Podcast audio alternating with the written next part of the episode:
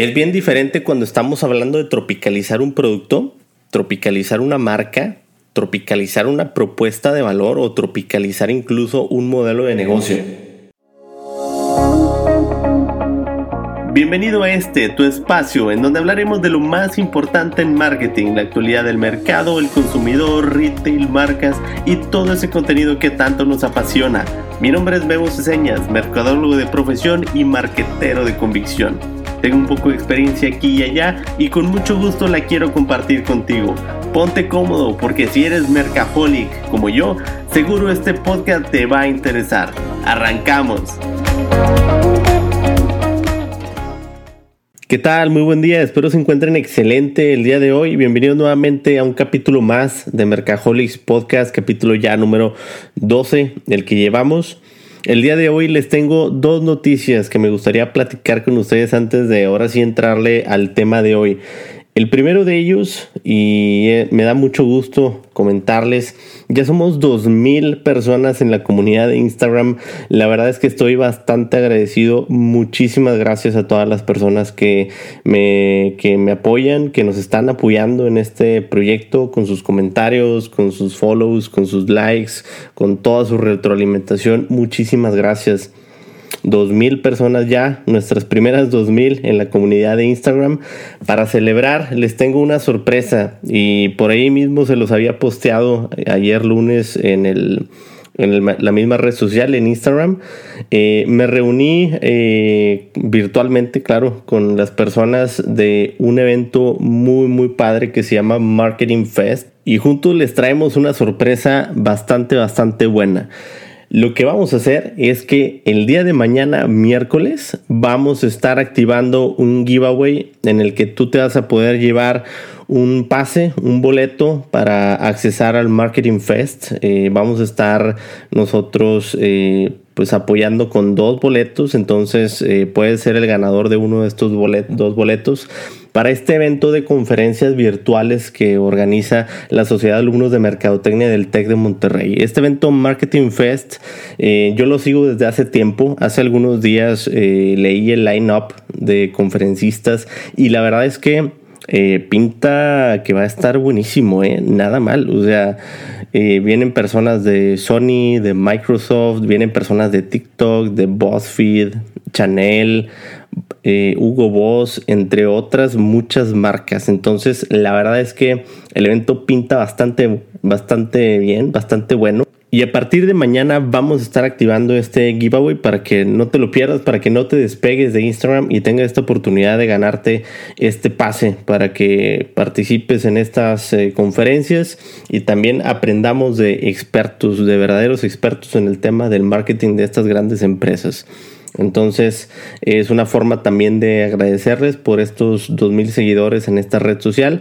Espero que les guste, espero que los disfruten y que participen en este giveaway. El segundo mensaje que quiero platicar con ustedes es que la semana entrante vamos a tener a una invitada muy especial. Vamos a tener a una experta en el tema digital, precisamente en los temas de campañas, de uso de redes sociales de pautas, de segmentación, de todo el tema de las estrategias digitales que se pueden hacer en las redes sociales, en Facebook, en Instagram, en LinkedIn, incluso en Google y en muchas otras plataformas. Entonces, vamos a contar con su presencia en el próximo martes, en el capítulo número 13. Y justamente estaba pensando en esto el otro día y dije, ¿por qué no abrimos un poquito el diálogo? Y a través de Instagram también, porque sí, ¿por qué no? Pues Instagram nos funciona bastante bien. ¿Por qué no a través de Instagram les preguntamos a ustedes en este espacio, oye, ¿qué te gustaría preguntarle a una persona experta en estos temas? A una persona que se dedica a esto, que trabaja en una agencia reconocida de la ciudad y ha colaborado con muchas marcas muy importantes sobre todas estas campañas, sobre segmentación, sobre el tema de, de las campañas digitales, de las pautas, de las redes sociales, de cuáles redes sociales sí, cuáles redes sociales no, etcétera. ¿Qué te gustaría saber? ¿Qué te gustaría preguntarle? Entonces, el próximo jueves vamos a estar activando por ahí en nuestros Insta Stories esta encuesta para que tú puedas participar y también puedas hacer estas preguntas. Vamos a tomar algunas de ellas, si no es que todas, ¿por qué no? Las tomamos y las preguntamos en la, en la entrevista que tengamos con ella y se las compartimos, bueno, pues ya en el capítulo 13, ya el próximo martes. Entonces, estos son los dos avisos que tenía para ustedes y ahora sí, comenzamos el capítulo. El capítulo de hoy hablemos de tropicalización del negocio. La semana pasada, para los que me siguen en redes sociales, les comentaba de un nuevo producto que llegó a las tiendas de conveniencia, un producto que me llamó bastante la, la atención en cuanto lo vi. Es un onigiri. Un onigiri es un snack asiático, un snack japonés muy, muy famoso allá. Y la marca se llama Oishi. Este caso es bien, bien interesante porque eh, les comentaba yo esa, en esa ocasión que esta marca Oishi no es una marca asiática, sino que es una marca de mexicanos. Incluso ellos participaron en el programa de Shark Tank México. Eh, pues ganaron ahí el apoyo de los, de los personajes de este programa. Y a partir de ese momento están distribuyendo con, con mucha fuerza su producto, este snack, este onigiri. La verdad es que este snack eh, es, muy bueno, es muy interesante. Es un snack, como les digo, japonés, que allá es muy popular. Es, es arroz envuelto de, alga y está relleno. Eh, me tocó probar el de salmón y el de arrachera y justamente eh, por ese producto fue que se me ocurrió hacer este, este espacio, abrir un, un diálogo sobre el tema de la tropicalización porque justamente este es un producto que está tropicalizado ¿Y por qué digo que está tropicalizado?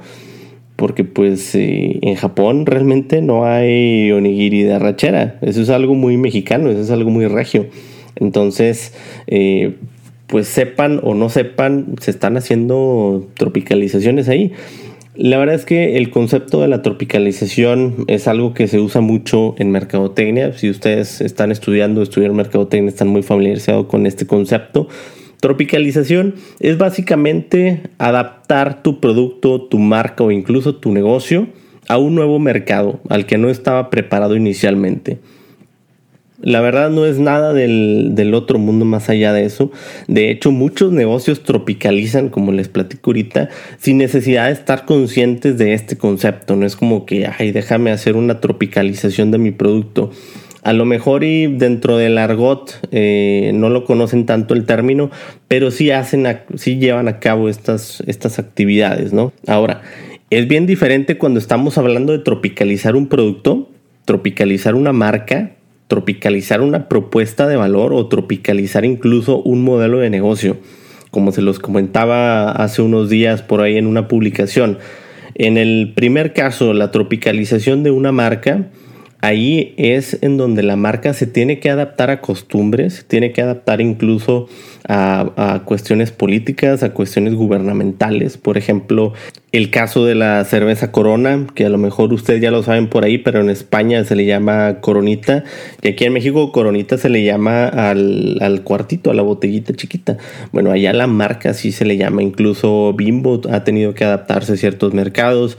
Y ahí así un sinfín de marcas que han tenido que adaptarse a costumbres, a creencias, incluso al lenguaje, al idioma de otros países. Un ejemplo bien interesante es el tema de, de Ley, o sea, de Frito Lay.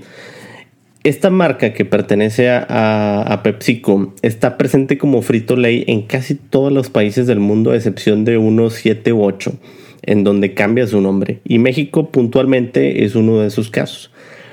En México ya existía desde los años 40 una marca llamada Sabritas. La marca Sabritas, digo, para el paréntesis cultural, para quienes no lo sepan, es el conjunto de dos palabras, de sabrosas y de fritas. De ahí surge el nombre Sabritas, que se creó por ahí en los 40, como les digo. En los 60, Frito Lay adquiere la marca Sabritas y desde ahí empiezan ellos a hacer una transformación. ¿Qué es lo que sucede ahí? Realmente el consumidor no está listo para dejar una marca que tenía más de 20 años en el mercado, lo que es el caso de Sabritas. No podía llegar a Frito Lay y tumbarla y ponerle Frito Lay a partir de ese momento. Simplemente tenía que irla adaptando, tenía que ir transformando la marca poco a poco para que fuera tomando, eh, pues con el paso del tiempo, los caracteres eh, pues representativos de Frito Lay. Eh, hoy en día, la verdad es que Sabritas ya asemeja bastante a lo que es la marca Frito Lay. Lo único que le falta es el nombre, pero ha ido evolucionando. Incluso si ustedes eh, googlean los logos antiguos de Sabritas, se van a dar cuenta de la gran diferencia que había entre la marca antes de ser adquirida y cómo fue toda su evolución hasta ser una marca que ahorita ya es eh, básicamente Frito Lay. Y así como sucedió en México, sucedió también con otros países. Por ejemplo, en Australia la marca se llamaba Smith, Smith y entonces llega también Frito Lay, la adquiere y también lleva un proceso de adaptación para poder ir transformando esta marca poco a poco sin que vaya teniendo una afectación en el consumidor y pues obviamente en la venta. Otro nivel u otro tipo de tropicalización es la tropicalización de producto. Cuando tú le cambias características a tu producto, para que éste sea eh, mejor aceptado por otro mercado, eh, por otra región, por otra cultura. Aquí está el claro ejemplo del onigiri que les platicaba al inicio del capítulo, pero no solo eso, digo, si abrimos los ojos realmente hay muchísimas cosas que tenemos eh, alrededor de nosotros que están altamente tropicalizadas al consumidor, al consumidor mexicano o incluso al consumidor de la ciudad en donde me estés escuchando. Por ejemplo, un producto o un alimento típico, súper típico, que está bien tropicalizado es la pizza. La pizza se originó en Italia y la verdad es que la pizza americana y la pizza mexicana nada tienen que ver con la pizza original, con la pizza que nació allá. ¿Por qué? Porque a través de muchísimos años de entendimiento del consumidor, la pizza se fue transformando y se fue adaptando a, la cultura americana, a la cultura de Estados Unidos y a partir de ahí a la cultura mexicana. Entonces no nos tenemos que ir muy lejos para ver tropicalización. Otro ejemplo de tropicalización de productos. ¿Qué es lo que hace Starbucks cuando entra a un nuevo mercado? Cuando entró a China, cuando entró a Japón, cuando entró a los países asiáticos. Estos países asiáticos tienen bastantes, bastantes productos, bastantes bebidas que solo se venden allá. ¿Por qué? Porque tienen un consumidor muy particular en aquellas regiones, que la bebida de Sakura, que el té de naranja, que hay muchísimas bebidas que solo se venden en Singapur, en Tailandia, en China, en Corea, en Japón, incluso hay otras en, en Europa y hay otras en Sudamérica. Starbucks hace muy bien esa parte de tropicalizar su producto. ¿Por qué? porque a fin de cuentas Starbucks tiene la capacidad de estar tropicalizando productos que complementen a toda una experiencia holística que hay alrededor de ir a comprar una bebida a este establecimiento. Otro ejemplo, miren, McDonald's y su servicio de, almuerzos y de comidas. En muchos países esto va variando, incluso hay países en Sudamérica en el que en los mismos desayunos ofrece eh, pollo con arroz y frijoles como un desayuno cuando nosotros eh, con la parte americana estamos acostumbrados a ver otro tipo de desayunos, que los desayunos basados en sándwiches, en huevo, etcétera, etcétera. Entonces, todo esto está relacionado a la tropicalización de este producto. Y hay un ejemplo más que les quiero platicar y este también me llama mucho la atención. Algunos, a lo mejor algunos que no están tan adentrados en esta industria eh, no lo saben o a lo mejor eh, lo saben muy, muy por encima, pero en la industria automotriz se da muchísimo, se da muchísimo la parte de la tropicalización, porque incluso eso va muy relacionado a la tropicalización de la propuesta de valor, que era el otro ejemplo que les comentaba. Y les voy a decir por qué. Algo que eh, yo he leído y me he informado un poquito sobre el tema de, de la industria automotriz es que para México, hay ciertos atributos de los autos que nosotros como mexicanos los vemos importantes. Claro que nosotros no nos damos cuenta, pero nosotros los evaluamos a la hora de por ejemplo, algo que te dice un experto de la industria automotriz es que el mexicano está muy acostumbrado a tener techo panorámico o quemacocos. O sea, quiere ver, quiere ver el, cielo arriba de su cabeza mientras va manejando. Entonces, eso es algo muy particular y que procuran tenerlo mucho para México. O sea, hay versiones de autos que no están disponibles con quemacocos de techo panorámico en Estados Unidos, en Europa, pero a México sí lo tienen que traer porque para aquí, para los mexicanos es importante. Y así como está el techo panorámico, hay muchas otras cosas que para el mexicano son importantes o no son importantes. Por ejemplo, el tema de de los acabados de los acabados suaves en, las tapicerías de los autos el tema de las transmisiones el tema de las motorizaciones todo eso va configurando el automóvil desde su concepción. O sea, la propuesta de valor completa del automóvil va cambiando dependiendo del mercado. Y aquí el mexicano pues es muy particular con sus gustos y por eso la configuración del auto aquí en México cambia radicalmente contra otras configuraciones, sobre todo contra configuraciones europeas. Ya no se diga configuraciones asiáticas. Nosotros tenemos una configuración muy particular de acuerdo a nuestras necesidades. Eso es tropicalización incluso desde la oferta de valor que está dando esta marca automotriz para los mexicanos. Y por último, ¿qué sucede con el otro nivel, el último nivel que les comenté de tropicalización del modelo de negocio? Oye, Memo, pero ¿cómo es eso de que vas a tropicalizar un modelo de negocio? En ciertos casos eh, resulta que sí, sí podría ser necesario, ¿eh? cuando estás entrando a países que tienen ciertas restricciones, países que tienen ciertos eh, tratados, eh, ciertas políticas de comercio, ciertas políticas gubernamentales, eh, por ejemplo, ahora que fue muy sonado eh, hace algunos meses el tema del Tratado Nuevo de Libre Comercio de Estados Unidos y México, en el que pues todavía estaba ahí el estiria afloje, es que una porción de la fabricación de los productos se tiene que hacer aquí y otra porción allá, y así como están estos criterios, hay muchos otros en diferentes países en donde tú te tienes que adaptar a los reglamentos que se tengan en aquellos países. Y eso significa que cambies de proveedores, que cambies de, las, de la cadena de valor, que cambies tu oferta de valor, que cambies si tú lo ves desde el modelo Canvas del modelo de negocio, que vayas haciendo ajustes desde las entrañas y la concepción misma del modelo y hagas tus corridas de planeación estratégica y planeación financiera para que realmente veas lo que conlleva entrar en un mercado nuevo, en un país nuevo que tiene reglas, que tiene criterios, que tiene tratados, que tiene políticas y que tú tienes que transformar todo esto evaluarlo, hacer tus corridas financieras y dictaminar si te conviene o no te conviene entrar. Claro que estoy hablando ya de temas mucho más avanzados, mucho más complejos que requieren análisis bien profundos, bien exhaustivos, pero sí los hay, o sea, sí hay puntos en el que tú tienes que transformar prácticamente casi todo tu negocio para poderlo adaptar a un país en particular o a un mercado en particular. Desde luego, todos los tipos de tropicalización, todos los niveles, todo lo que hemos platicado aquí, para llevarlo a cabo se requiere un análisis y un entendimiento del mercado que la verdad eh, sea bastante, bastante robusto. No basta solo con preguntarle a algunas personas y con eso empezar a moverle a una marca o empezar a moverle a una imagen, un producto, un concepto. No, se tiene que hacer un análisis exhaustivo del mercado al que estás preparándote para entrar y debes de tomar en cuenta por ahí algunos factores. Realmente que sea rentable para tu negocio hacer esta tropicalización porque no es barata, porque es cambiar muchas cosas dentro de tu negocio, es cambiar equipo, cambiar líneas de producción, cambiar eh, diseño, imagen, publicidad, campañas, marketing, etc. Hay que cambiar muchas cosas detrás de todo esto. Entonces, sí se requiere pensarlo bien, sí se requiere analizarlo y entenderlo bien pero realmente cuando llegas a ese punto en el que vas a tropicalizar tu producto para entrar en un mercado nuevo, pues es algo, la verdad, bastante, bastante bueno, bastante positivo y todo este tema de tropicalización, la verdad es que no acabaríamos de dar ejemplos, no acabaríamos de decir productos que están adaptados a ciertos consumidores, a, ciertos, a ciertas poblaciones, a ciertas culturas.